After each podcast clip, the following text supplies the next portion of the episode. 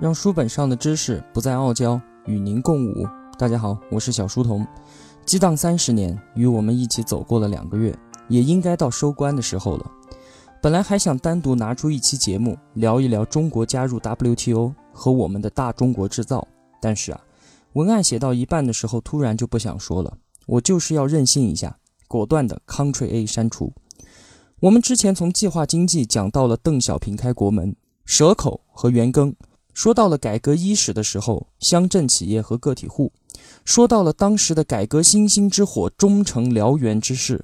我们还说了八八年物价闯关失败，说了朱镕基入主中南海，推动新一轮的改革浪潮。最后，我们还说了大家再熟悉不过的互联网行业的崛起，也一起畅想了我们祖国的未来。我觉得够了，说的够多了，其中有太多的激动与喜悦，失落与惋惜，更有愤怒。与无奈，所谓的沧海桑田，短短三十年便展现在了我们的面前。那是最好的时代，那是最糟糕的时代。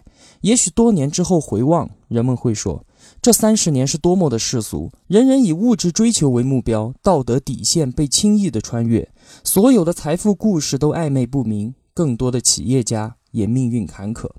不过，也许更多的人会说，我们最宝贵的财富，正是这一段携手走过的岁月。这份经历有血有泪，有苦有甜，它催生了一个时代的伟岸和壮观，也同时滋养了世故和丑陋。我们也会惊叹这三十年的巨变。这段创世纪的历史中，我们每一个人从来都不是观光客。伟大的梦想将继续从茫茫无边的草根中轰然降生。然而，不管怎样，他们就算再如烟花般灿烂。也必然在过去的时光中消散，在通往未来的道路上，这个正在生成的崭新世界中，一定还有我们不曾知晓的答案。也许最好的尚未来临，也许繁荣生成的时候，腐坏也已经开始。激荡三十年，到底给我们每个人留下了怎么样的启示呢？肯定每个人都有不同的答案。我只能说，它给我自己带来了什么，给大家一个参考。有这么几点。第一个，用怎么样的心态来看历史呢？在我们年幼的时候啊，长辈们与我们讲述历史故事，总是告诉我们好坏善恶、对错和高下。当我们借助书本穿越到他们身边的时候，我们要知道，但凡能出现在历史舞台上，能被现在的我们所看到的，必定都是当时的佼佼者。即便他功于心计，即便他背信弃义。但是他的所作所为一定是最聪明、最符合他利益的决定。对于这些，我们仅仅给予好坏对错的判断是远远不够的。任何人都不能将他这个个人剥离出他所处的时代背景，用我们今天的价值观予以判断。当我们真正站在他身后的时候，即便他因为自己的决策不断使自己落入谷底，但是我们都能够看到他的不得已和无奈。并不是所有的失败都应该被唾弃，甚至我们应该给予他掌声。对于我们看到激荡中的企业家如此，对于我们看到的国家政策更是如此。计划经济十年动荡，意识形态物价闯关，产权不清的国企改革等等，这些我们现在看来都是彻头彻尾的失败。但是，对于这些，我们就应该留下谩骂和唾弃吗？肯定不是的。这一切的一切，哪一样不是诞生于崇高的理想，并且被赋予了光荣的使命？他们的出现只不过是在历史长河中不断进步的主旋律之下出现的一点点插曲罢了。这一切都并未与国家的富强之路背道而驰。我们该做的是面对与总结，以便指引我们未来的道路上不再次出现同样的插曲。第二点启示：用怎么样的心态看待未来？身后已经有伟人给我们做出了表率。如果没有邓小平的宽容，没有摸着石头过河，没有不争论，那就没有那个充满了自由色彩、星火燎原的八十年代。即便邓小平这样的伟人都不敢准确的定位中国的改革开放要怎么改，都没有办法给出改革开放的时间表和路线图。那我们这些凡夫俗子又有什么资格自诩拥有万人之上的真知灼见？对所见新鲜之物指指点点呢？那些躲在电脑、手机屏幕之后的人，对于有悖于自己观点就进行嘲笑和谩骂的人，我只想说无知，请用圆润的方式离开我的视线，因为我相信当下必定是过去的进步，而未来也必定是当下的进步。这进步可能是延续，可能是发扬，可能是迭代，更有可能是推倒重来。对于活在自己过去世界、排斥不同观点的人，就是在抗拒进步和发展；而作为个人的成长过程，就是不断的承认自己是傻叉的过程。所以，请用包容的态度，用开放的态度，用承认自己无知的态度，面对今天，面对未来。第三个启示：用什么样的心态选择道路？前几年有一句很流行的话，叫做“选择大于努力”。这句话被那些邀请你搞传销的人所引用，他们会告诉你，只要你选择了我们，你就可以不用像其他人那样努力，而可以过上人上人的生活。解读完了《激荡三十年》，我最大的感悟就是选择是有多么的重要。我这里说的选择和传销嘴里的选择完全不是一回事儿。我们在《激荡》一书中看到的无数主人公们，失败的人都有各自的无奈和不得已，但是所有成功的企业家都有一条共性。就是，他们一定是把握住了时代的脉搏，顺风而动。个人的力量与时代洪流发生抵触的时候，我所看到的都是一触即溃，毫无还手之力。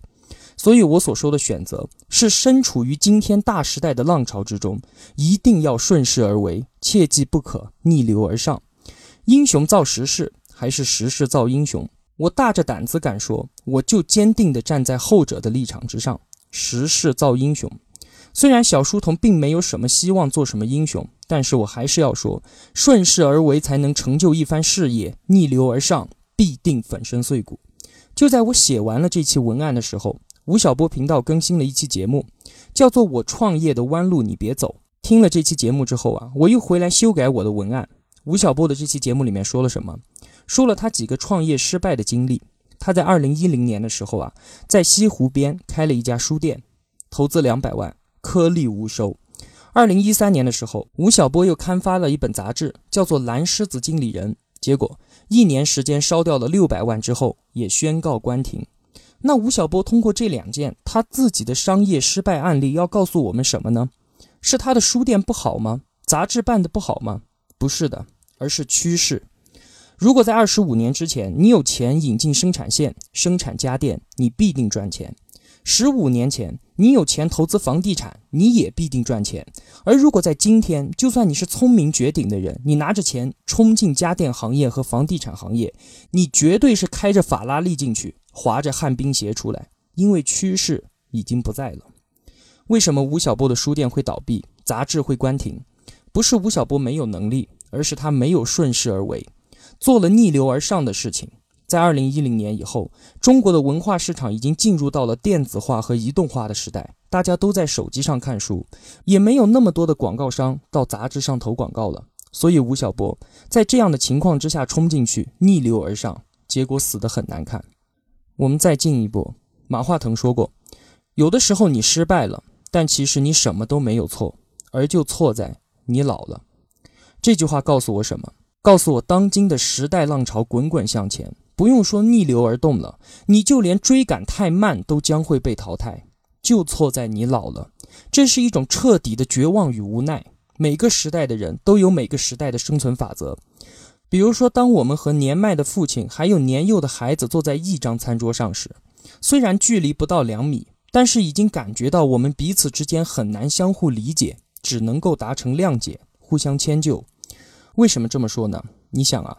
当你准备送一个礼物给你父亲的时候，他一定会告诉你：“我什么都不缺，什么都不要。”他一定不会说：“我要一台 iPhone，或者我要去泰国的沙滩上沐浴阳光。”这些是我们的需求，而已经不是他们的了。同样的，父亲也不能够理解我们为什么每天对着手机和电脑，与上面的头像聊得火热，而冷落了就坐在我们对面的人。面对孩子。我们不理解他们为什么喜欢韩国天团，为什么对着直播软件不停地刷礼物，只为了上面的美女感谢一下自己的昵称。同样的，他们也不能够理解我们为什么疲于奔命的工作而不敢挥霍时间享受生活，因为我们虽然身处同一个屋檐之下，但是已经各自归属于不同的年代了。那么我的选择是什么？就是尽我最大的努力。张开双臂，拥抱一切新的事物，拥抱未来。看不懂不要紧，冲上去再说。总有看得懂的人肯教我，而我也一定能够学得会。我始终承认自己的无知，但是我绝对不能容忍自己的安于天命和停滞不前。这是激荡给我的面对过去、现在和未来的启示。就在两个月之前啊，当我决定解读《激荡三十年》这本书的时候，有两种解读的方法放在我的面前。一种是按照原书编年体的方式，就是从一九七八年一年一年的说，每年在国家政策有什么风向，每年国有企业发生了什么变革，民营经济发生了什么变化，一年说一年的三十期节目做完，这个算是普通模式。而另一种地狱模式呢？就是同学们所听到的，我把书中的几条主线抽丝剥茧挖出来，这等于是说我把整本书撕碎了，然后再按照自己的想法重新的拼接起来。这样一来啊，大家听着体验会更舒服一些，但是对我的要求就变得特别的大。所以啊，激荡的解读比起之前两本经济学书的解读难度就大了太多了。而最终的结果也算过得去吧，没有白辛苦一场。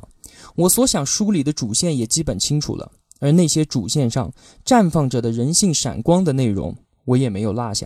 大家也看到了袁庚，看到了步新生，看到了王石他们，给自己一个不要脸的圆满收官的评价吧。您说行吗？另外送给大家一句话：把生命浪费在美好的事物上。因为有了这句话，我才能够挺胸抬头的把我想做的事情一直做下去。为什么这么说呢？因为如果我相信无所不在的辩证法的话，那么我们生活中任何事情都不再有好坏对错之分，因为我们能够看到的对，其实一定隐含着你察觉不到的坏，而我们能洞见的坏，又会在未来的某个时候给予你好的回报。所以事情没有好坏之分，那么自然选择也就没有了对错之说。就如同我为了提升自己。我愿意做小书童频道，很可能因此影响工作，致使我丢了这一份工作收入。那提升自己这个看似好的选择，就直接导致我自己的财务状况落入了不堪的境地。而还有另外一种可能，就是同学们坚定的支持与陪伴，让我在这条路上越走越好，进而主动放弃现在的工作，全身心的投入小书童，为大家带来更好的服务。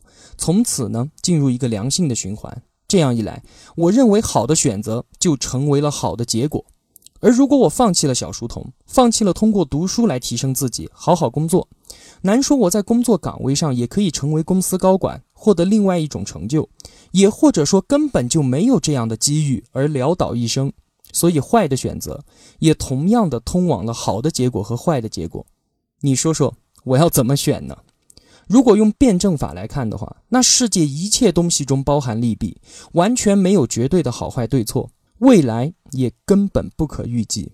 那怎么办呢？所以回到那句话，当你面对世界，你所做的一切都不能带来确切的好坏结果，而与此同时，我们也都正在不断消耗自己的生命。那如果不管怎么样都是浪费生命的话，就把它浪费在你觉得美好的事物上吧。在全身心投入工作和工作之余休息享受生活相比起来，拿一些时间出来读书、精进、分享、陪伴，就是我觉得美好的事情，而这样就够了。我愿意把生命浪费在小书童上，那您呢？找到值得把自己生命浪费在上面的事情了吗？如果您愿意与我结伴而行的话，请订阅我的小书童频道微信公众号，以及加入我们的 QQ 群。同样的是搜索小书童频道，小是知晓的小。我在这里期待与您命中注定的美好相遇。后面的一段时间，我要开始啃我解读节目的第四本书了。需要多久我才能和大家见面，我也真的不知道。但是一定不会太久的。我相信您也不会这么轻易的就离开我的，对吧？如果您要问第四本书我解读的是啥，我暂时保密，请您到小书童频道里面回复“预测”两个字。我会给您一些提示，如果您猜到了，我们就一起来阅读这本书吧，看看小书童的解读和您的理解是否一致。如果您猜不到，就请您耐心的等我一会儿吧，我一定会回来的。小书童为您读书，只是因为学海无涯苦作舟的路上孤独难耐，希望能够与您牵手，我们同舟共济，结伴而行，相互见证彼此的成长。在读书的路上满布荆棘，但是没有关系，因为我坚信，只要一路向前，明天的自己一定比今天的更优秀。当我们走过一段路回望的时候，不会嘲笑当时自己的愚昧无知，而是会庆幸，就是那个在地上摸爬滚打的自己，成就了今天的我们。好了，让书本上的知识不再傲娇，与您共舞。小书童与您不见不散。